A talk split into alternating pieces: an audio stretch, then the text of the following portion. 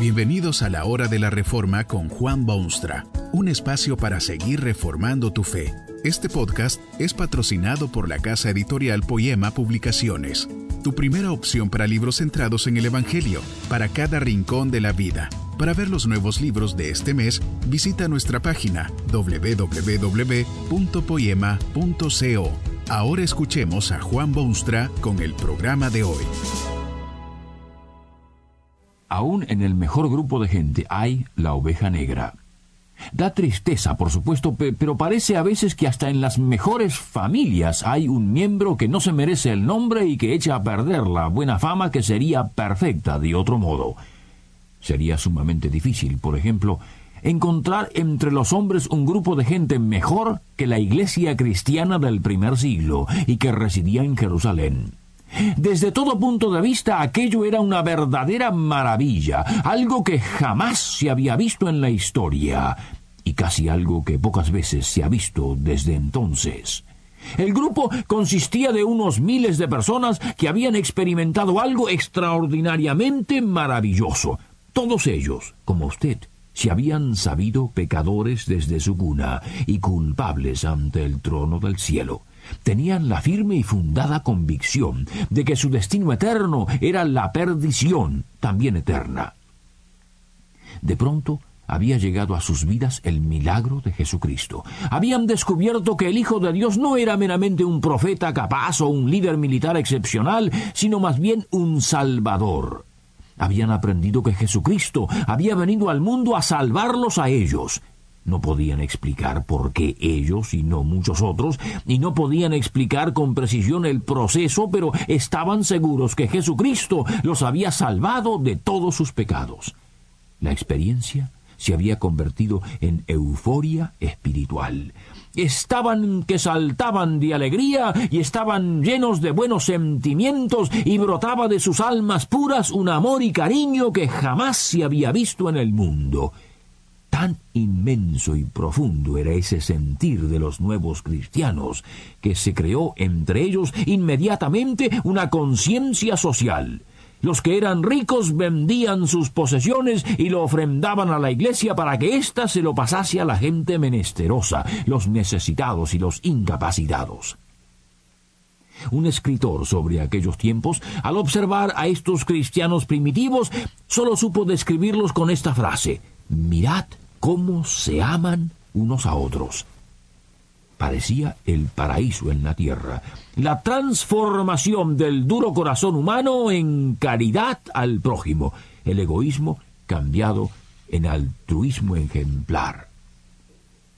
Súbitamente surge en aquella sociedad la feísima oveja negra, que en este caso no era un hombre o una mujer, sino un matrimonio.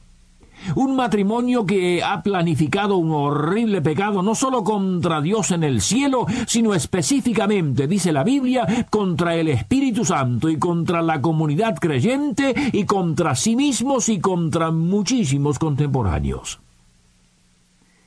Resulta que este matrimonio, Ananías y Zafira eran sus nombres, en la quietud de su hogar, resuelven imitar el espíritu generoso de sus hermanos en la nueva fe y vender una propiedad que tenían. Acuerdan entre ellos, una vez recibido el dinero por la propiedad, que irán a la iglesia y dirán que el total era tal o cual suma. La verdad era que habían dispuesto entre ellos guardarse una parte del precio y decir que lo habían donado todo a las necesidades del prójimo. Viene el marido y dice que sí, que el dinero que trae es el producto de la venta. Es severamente reprendido por el apóstol Pedro, cae muerto y lo entierran. Poco después viene también la esposa y contesta que sí, que el dinero obsequiado era efectivamente el precio de la propiedad. También ella es severamente reprendida, se cae muerta y la entierran. El pecado había sido un complot para engañar a Dios, para engañar a la iglesia. Era un complot para hacerse pasar por gente generosa cuando en la realidad eran tacaños. Era un complot para impresionar a los contemporáneos sin hacer los sacrificios que los demás hacían. Era un complot matrimonial para satisfacer a Dios y satisfacerse a sí mismos al mismo tiempo. Mísero complot matrimonial aquel porque ambos terminaron en el cementerio. Era pecado aquello. No había obligación alguna de vender propiedades de ninguna especie. Nadie pedía de nadie ni obligaba a nadie que vendiese nada o que diese algo. Si Ananías y Zafira decidieron vender una propiedad, no era señal de ser buenos cristianos ni de ser malos, era su libre albedrío que los llevó a esa decisión. Tampoco era obligación de nadie entregar a nadie ni a la iglesia siquiera el total de la venta. Un 10% hubiera sido magnánimo, 20% hubiera sido loable, 50% hubiera producido las eternas alabanzas de todos los hermanos de aquella iglesia. El pecado fue presentarse con una parte y hacer creer a los demás que era el total. Usted puede llamar a esto hipocresía si usted quiere, puede llamarlo mentira si prefiere. Usted puede hasta designarlo como materialismo egoísta si le gusta más esa frase. De lo que no cabe duda alguna es que lo que hicieron aquellos esposos era pecado, digno de condenación y condenación inmediata. Ananías y Zafira fueron la oveja negra de aquella maravillosa iglesia primitiva. Con su acto se hicieron daño a sí mismos Imagínese usted la gloria que podría haber sido la suya. Los pobres hubiesen aplaudido su acto de desprendimiento. La iglesia hubiera dado gracias a Dios por gente tan consciente de su deber cristiano. Los cielos se hubieran abierto de par en par para dar entrada a unos esposos que habían llegado a ser santos. Aparte de todo eso, que es intangible, hubieran probablemente vivido muchísimos años más en este maravilloso mundo que Dios ha hecho, hubieran multiplicado sus posesiones porque Dios siempre bendice a los que se acuerdan de los pobres y hubieran tenido un matrimonio idílico. Pero Ananías y Zafira se dañaron a sí mismos al punto de perderlo todo, de ir a la eternidad sin saber su destino final, perder la parte del dinero que se habían guardado y recibir un nombre tan infame que ni una sola persona quisiera imitarlos. Usted ve que el pecado siempre daña a quien lo comete, tanto o quizá más que a ningún otro. Le hicieron daño a la iglesia, la situación de aquellos creyentes no era fácil. Tenían muchísimos críticos y grandes enemigos. Eran gente que condenaba los males vigentes y llamaba al arrepentimiento a los pecadores. Gente así pocas veces disfrutan de aceptación entre el grueso del pueblo.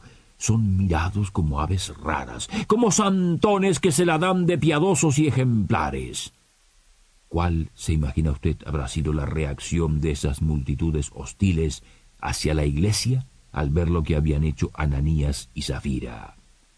¿Cree usted que habrán felicitado a los apóstoles y se habrán plegado al movimiento de Cristo? Usted sabe que debe haber sido justamente lo contrario. Cuando alguien comete un pecado, es ese pecado el que los enemigos observan. No ven los miles de actos maravillosos, sino el uno que es ignominia quienes eran críticos de Cristo y de sus seguidores, se hicieron de armas para combatir al enemigo que amenazaba sus pecados. Más de uno se habrá dicho que si esas cosas se hacen en la iglesia cristiana, jamás tendría él o ella algo que ver con semejante religión, o semejante personaje, o semejante gente. El complot matrimonial de Ananías y Zafira ciertamente hizo daño a la iglesia. Pero a menos que usted se desanime, conviene recordar que una oveja negra no tiñe a todo el rebaño, ni la pareja que conspira contra Dios puede destruir lo que Dios hace. Negra fue esa nube en el despejado cielo de la iglesia, pero esa iglesia no fue derrumbada por Ananías y Zafira, sino que creció y se multiplicó y se extendió por toda la tierra y llevó su espíritu de perdón y saneamiento por todo el Medio Oriente y por Europa y el Oriente lejano y hasta las fronteras de todos los demás continentes. No puede un mísero complot matrimonial detener la marcha inexorable del reino de Dios. El pecado de Ananías y Zafira también hizo daño a mucha gente. La iglesia recibió una mancha, ciertamente, y ellos mismos perdieron sus vidas. Pero qué triste ver los efectos que habrá tenido aquella experiencia sobre tantas almas necesitadas. Nadie sabrá jamás cuántas personas se verán eternamente separadas de Dios y de Cristo por causa de aquel pecado. Alguien que estaba oyendo el Evangelio con cierto interés, al oír de Ananías y de Safía, se alejó de todo para su eterna perdición. Alguien que era débil en la fe todavía, al contemplar lo que hicieron aquellos esposos, empezó a dar tumbos, se cayó para ya jamás levantarse. Alguien que había sido invitado a oír el potente mensaje de la palabra de Dios, cerró sus oídos al enterarse de lo hecho por aquel matrimonio, y hoy se lamenta para siempre en las cámaras del sufrimiento eterno. A todas esas almas el complot de Ananías y su mujer les ha hecho daño irreparable. Si usted está en vías de pecado, reflexione en el daño que se hace a sí mismo, a la iglesia pura de Cristo y a tantas otras almas miserables. Que este mensaje nos ayude en el proceso de reforma continua según la palabra de Dios. Si quieres profundizar en la exposición bíblica, puedes buscar más recursos en www.poema.co. Allí encontrarás libros que te ayuden a entender la palabra de Dios y aplicarla a tu vida. Poema, el Evangelio para cada rincón de la vida. Nos vemos en el próximo episodio de La Hora de la Reforma con Juan Bonstra.